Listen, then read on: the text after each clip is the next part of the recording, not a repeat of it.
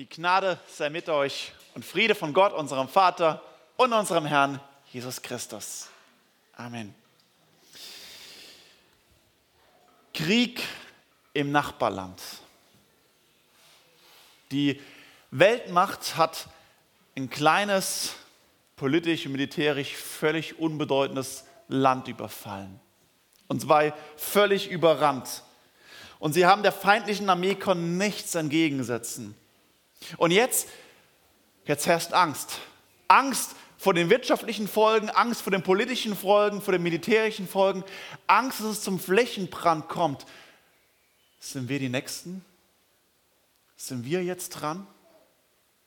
Kommen sie jetzt auch zu uns? Und dazu überall so eine Mischung aus Halb- und Falschwissen, Propaganda, Fake News und die Unsicherheit nimmt überhand. Herzlich willkommen im 8. Jahrhundert vor Christus in Israel. Aber wenn man sich die Begebenheiten vor Augen führt, merkt man schon, es ist relativ ähnlich, damals wie heute. Die Zeiten sind irgendwie häufig ähnlich. Obwohl das schon 3000 Jahre her ist, Krieg, Angst, Tod, Fragen nach der Zukunft, Unsicherheit, Propaganda. Es ist ein Kontinuum seit dem Sündenfall. Und der Prophet Jesaja, von dem wir es in unserer Predigtreihe haben, er hat zur gleichen Zeit wie der Prophet Micha gewirkt. Man sieht es hier unten, meine Lieblingskarte, mein Hauskreis kennt den schon zu Genüge. Und Johanna da hinten freut sich auch, sie kennt es aus dem Studium noch. Zwischen 750 und 710 vor Christus hat der Prophet Jesaja im Südreich gewirkt. Und es ist in Schock in einem Schockmoment, wo er ist, weil sie sind im Südreich, aber zur gleichen Zeit ist hier oben im Nordreich was geschehen. Nämlich im Nordreich die zehn Stämme, zehn der zwölf Stämme Israels. Sie sind hier oben im Nordreich, haben sich abgetrennt von dem Königtum Davids und einen eigenen Staat gebildet und sie werden überfallen von der Weltmacht Assyrien. Assyrien war die damalige Weltmacht, und sie fallen über dieses kleine, völlig unbedeutende Land her und machen sie platt. Und das nicht nur so ein bisschen, sondern komplett. Und die Bevölkerung wird deportiert in zwei Wellen, 733 und 722 vor Christus, werden sie deportiert nach Assyrien und dort in kleine Gruppen aufgesplittet und ins ganze Weltreich zerstreut. Und die Menschen im Südreich erleben das und sehen das zu, was mit ihren Nachbarn geschieht. Und ja, sie waren oft verfeindet und haben viele Konflikte miteinander und trotzdem merken sie, wir sind ursprünglich von den zwölf Stämmen, die Gott doch eine Geschichte gebaut hat. Wir gehören eigentlich zusammen, auch wenn wir oft im Krieg waren. Und jetzt ist für sie die geistliche Frage, sind wir verloren? Hat Gott uns verworfen? Gott hat doch die Geschichte gebaut mit Abraham, mit Isaac, mit Jakob, mit den Stammvätern. Er hat doch bei Mose einen festen Bund mit uns geschlossen und mit David ein Königtum, ein ewiges Königtum verheißen. Und jetzt kommt eine Weltmacht und zerstreut uns. Zehn Zwölftel des Volkes Gottes geht auf Nimmerwiedersehen in die Verbannung. Und es ist die tiefe Existenzängste. Einerseits sind wir die Nächsten im Krieg, werden wir als Nächstes zu Sklaven gemacht und auf der anderen Seite die geistliche Frage und die geistliche Sorge.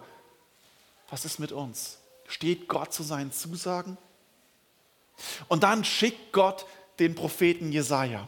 Endlich möchte man sagen, endlich kommt nach so einer langen Zeit des Schweigens hier unten, kommt endlich wieder ein Prophet. Gott schickt den Propheten Jesaja zu den Menschen im Südreich.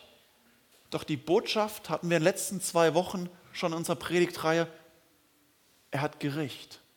Eine Gerichtsbotschaft. Und wer den Propheten Jesaja liest, merkt, die ersten 39, 39 Kapitel seines Buches sind fast durchgehend Gericht.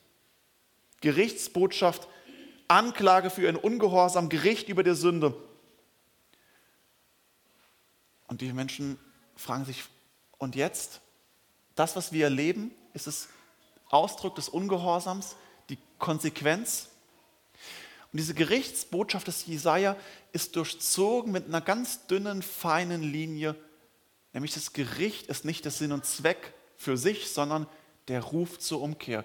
Und Matze wird in zwei Wochen, drei Wochen an Pfingsten, wird er über Kapitel 7 predigen. Und dort ist der Schlüsselvers, ich glaube ihm schon mal, nehme schon mal vorweg, der Schlüsselvers eigentlich von diesen ganzen Gerichtspredigten, wo Jesaja 7, Vers 9, wo Gott durch Jesaja ruft, glaubt ihr nicht, so bleibt ihr nicht.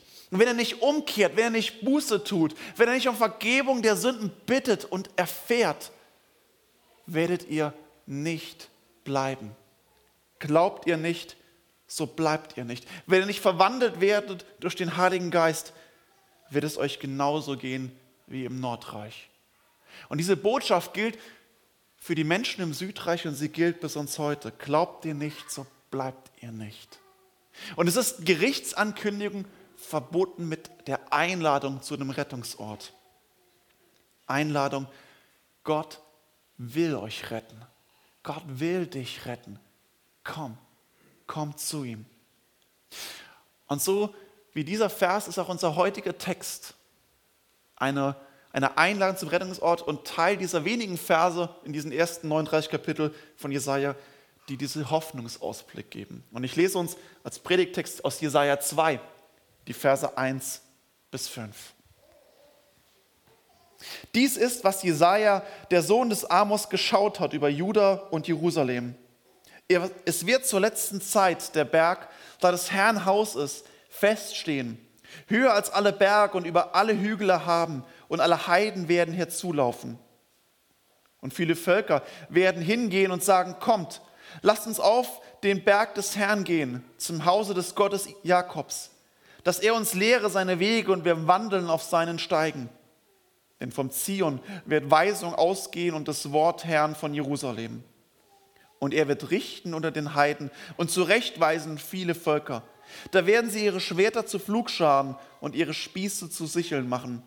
Denn es wird kein Volk wieder das andere das Schwert erheben. Und sie werden hinfort nicht mehr lernen, Krieg zu führen. Kommt nun, ihr vom Hause Jakob, lasst uns wandeln im Licht des Herrn. Worte des lebendigen Gottes. Eine Bewegung zum Zion.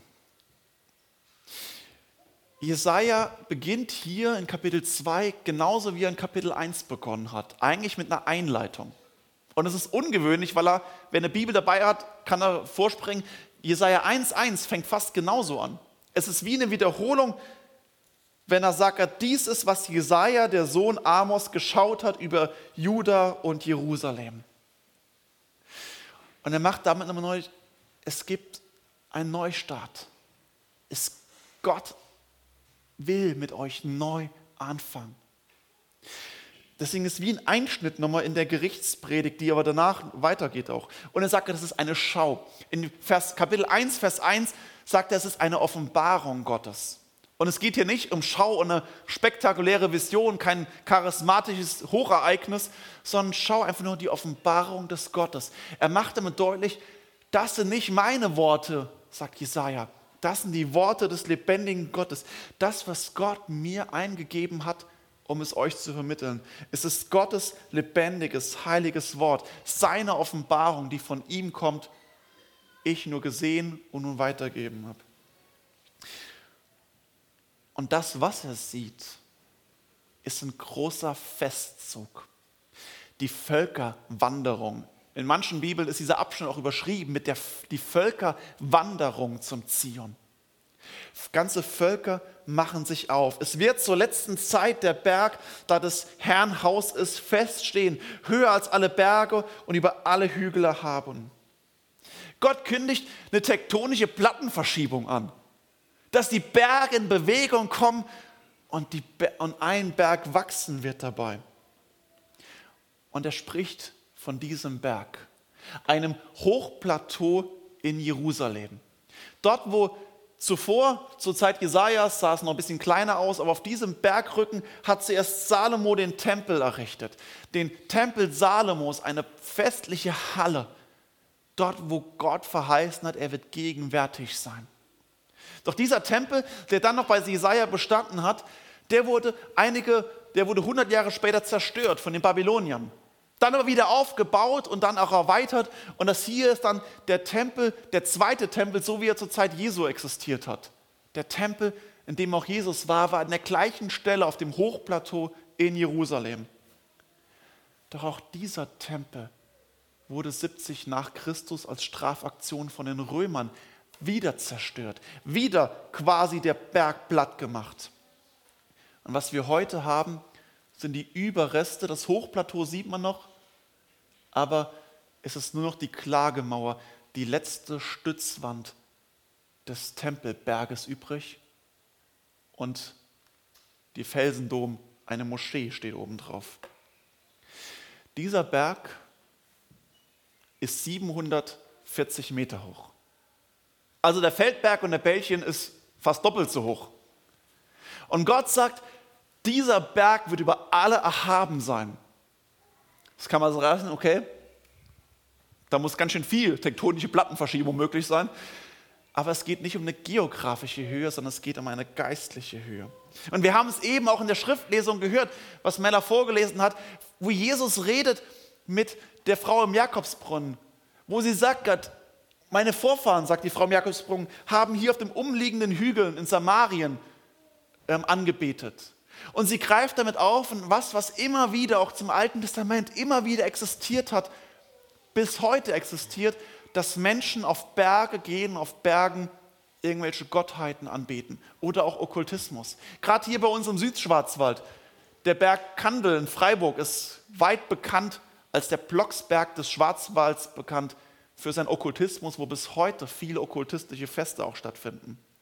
Bergen sind bis heute und auch im Alten Testament ist es das, wo, wo Götter angebetet werden, Kultstätten, sogenannte Höhenheiligtümer.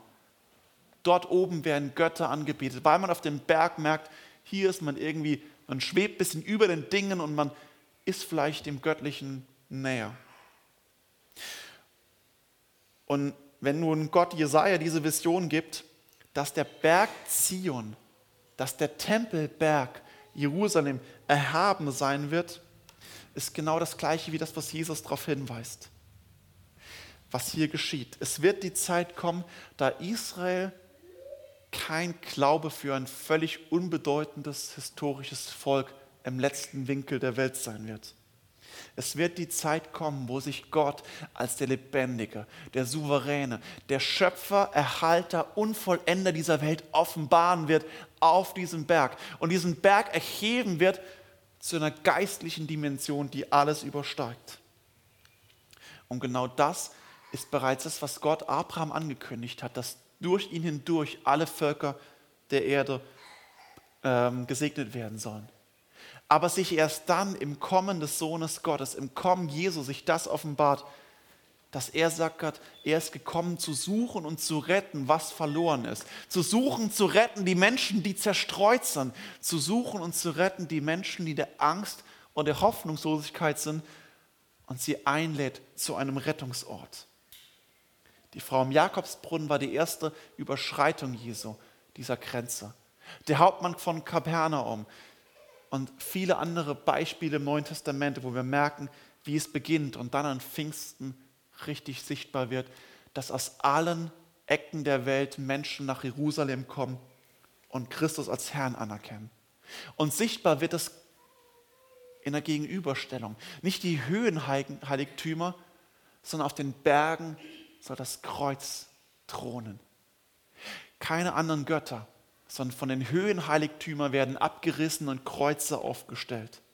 Und das ist sichtbar, dass als Jesus gegenüber vom Tempelberg, außerhalb von den Toren Jerusalems, auf dem, am Kreuz stirbt, dort erhebt Gott eine geistliche Dimension, dass kein anderer Berg, kein anderer Name, kein anderer Weg als allein der Sohn Gottes Rettung bietet. Durch keinen anderen Weg als durch Jesus Christus können Menschen Heil und Erlösung finden. Das ist dieser geistliche Berg, den Gott aufrichtet und sichtbar bis heute durch viele Kreuze auf vielen Bergen obendrauf. Der geistliche Berg, die Spitze gehört dem Kreuz Jesu Christi. und zugleich eine Einladung. Bete nicht zu fremden Göttern. Such nicht deine Hoffnung, dein Halt in wertlosen Dingen, sondern flieh zum Kreuz. An Pfingsten wird das deutlich, der, der Zug der Menschen zum Zion hin. Und diese Völkerwanderung. Und alle Heiden werden hier zulaufen und viele Völker werden hingehen und sagen, kommt, lasst uns auf den Berg des Herrn gehen, zum Hause des Gottes Israels, des Gottes Jakobs. Die Völker dieser Welt ziehen zum Hause Jakobs, einen der drei Stammväter. Es ist eben nicht eine geschichtslose Offenbarung, sondern dass Gott sagt, er hat einen Weg gegangen mit Abraham, Isaac, Jakob und mit den Söhnen Jakobs, den zwölf Stämmen Israels, dass Gott eine Geschichte gebaut hat und die Völker knüpfen an an diese Geschichte Israels und werden Teil des auserwählten Volkes Gottes. Bist du unterwegs am Wandern? Heute ist ein schönes Wetter, ein Wandertag. Aber machst du das auch? Bist du unterwegs? Wenn hier der Aufruf kommt, komm, lass uns auf den Berg des Herrn gehen. Bist du am Wandern? Und lädst du andere ein? Es ist eine Einladung. Kommt, lass uns gemeinsam hinziehen. Bist du am Einladen zum Wandern? Und hieran wird deutlich, es geht im Glaube nicht um ein bloßes Fürwahrhalten, ein Fürwahrhalten von geistlichen Wahrheiten, sondern ein sich aufmachen, ein unterwegs sein, ein in Bewegung kommen. Bist du irgendwo geistlich aktiv? Merkst, merkt man es, wenn andere dich sehen, dass sich in deinem Leben was verändert, dass man was sehen kann. Bist du aktiv im Glauben, lädst andere ein und bist am Wandern. Eine Wanderung ist anstrengend, zumindest wenn es mehr als nur ein kleiner Spaziergang ist. Aber es gibt anstrengende Wanderungen. Ja, und das ist auch richtig.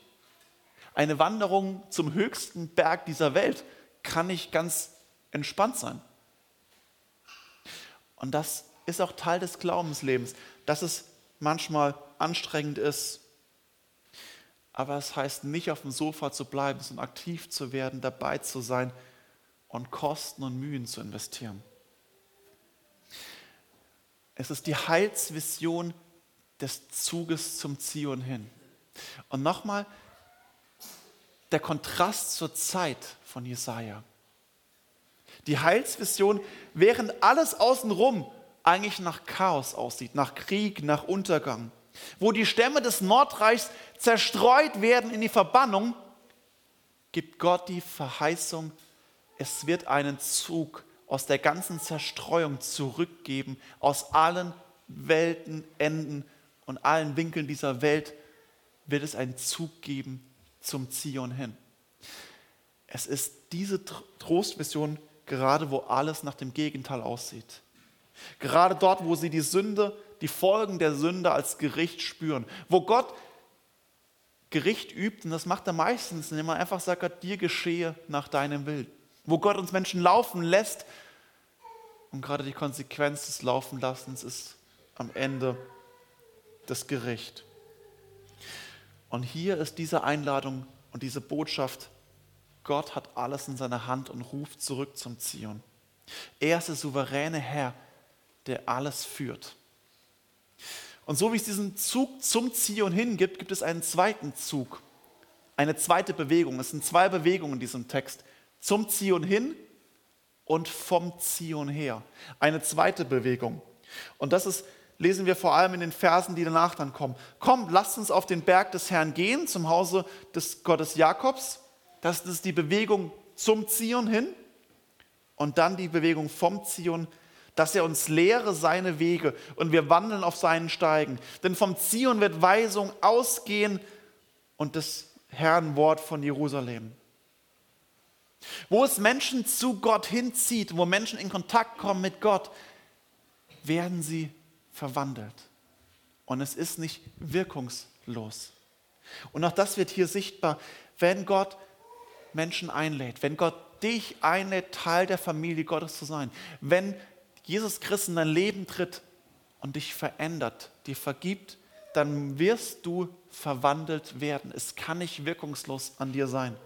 Paulus schreibt es in Römer 12, Vers 2, wo er, wo er sagt, und stellt euch nicht dieser Welt gleich, sondern werdet verwandelt durch die Erneuerung eures Sinnes, damit ihr prüfen könnt, was der Wille Gottes ist, nämlich das Gute und Wohlgefällige und Vollkommene. Der Aufruf zu diesem Rettungsort, der Aufruf zu diesem Gipfel, zu diesem Thron am Kreuz, ist zugleich verbunden mit dem Hören auf sein lebendiges Wort, dem Studieren der Heiligen Schrift, des Unterwiesenwerdens von dem, was er tut. Und Paulus sagt es nicht gleichförmig der Welt sein. Passt euch nicht an, werdet nicht so wie die restliche Welt, sondern richtet euch aus nach dem Berg Zion. Richtet euch aus nach den Worten Gottes. Einen neuen Sinn, einen neuen Geist, eine neue Orientierung. Vom Zion wird Weisung ausgehen und des Herrn Wort von Jerusalem. Es ist diese Bewegung, die im Hebräischen ausgedrückt wird mit dem Begriff Tora. Tora heißt hebräisch einfach, man kann es mit Gesetz Gottes. Die Worte Gottes ist Gesetz Gottes. Die zehn Gebote des Alten Testaments. Aber eben kein Gesetz wie die Steuererklärung. Zu sagen, hier geht es um, ja, was ich zahlen muss und was ich nicht zahlen muss.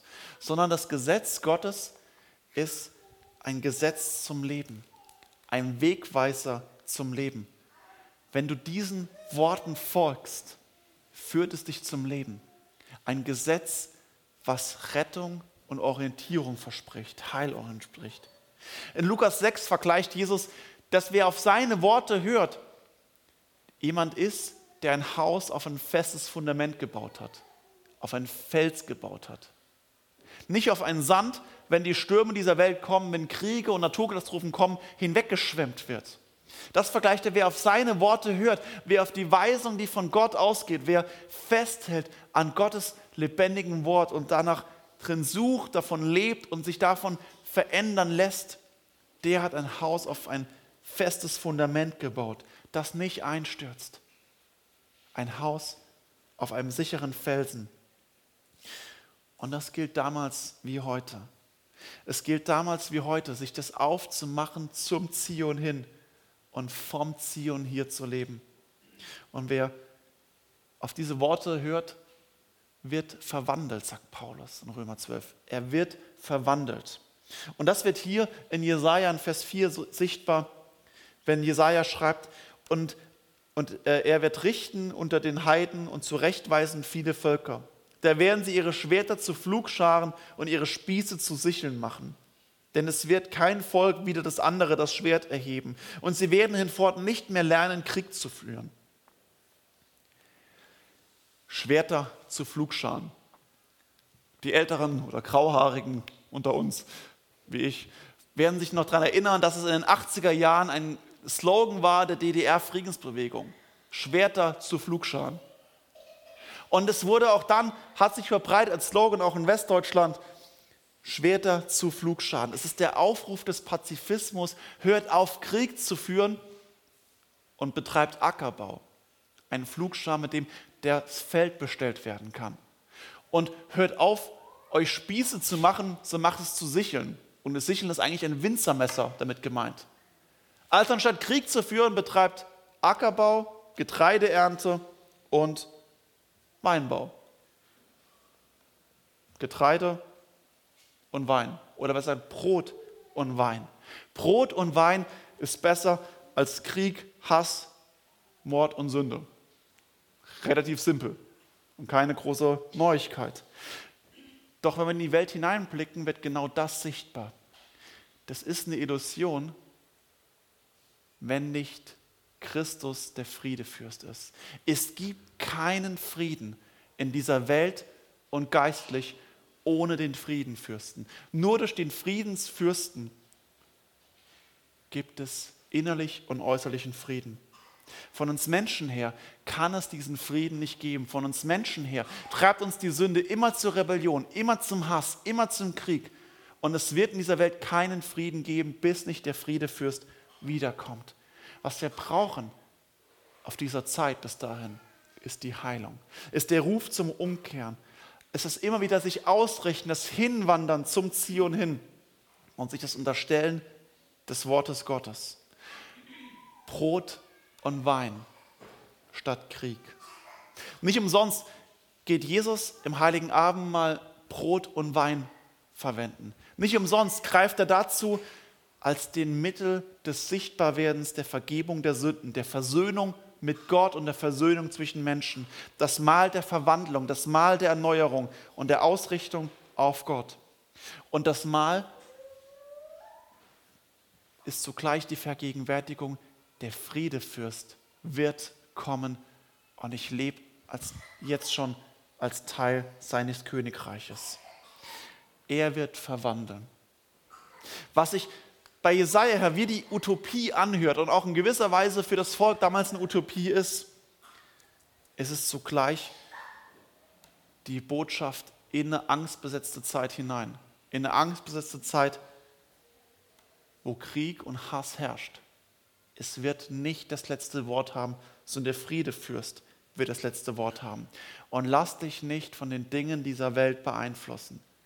Lass dich nicht von der Sünde und der Finsternis versklaven, sondern wie der Schlussvers ist, kommt nun ihr vom Hause Jakobs, lasst uns wandeln im Licht des Herrn. Kommt, macht euch auf, lasst uns wandeln in den Licht des Sohnes Gottes, der sein Blut vergossen hat, der nicht ferne geblieben ist, sondern kommt zu suchen und zu retten, was zerstreut und was verfolgt und verloren ist. Der hineingekommen ist ins Chaos, in Krieg, in Pandemie, in Angst, in Finsternis, um Kinder des Lichts zu machen. Wer zu ihm kommt, darf ein Königskind, ein Gotteskind sein durch ihn, der uns einlädt zum Rettungsort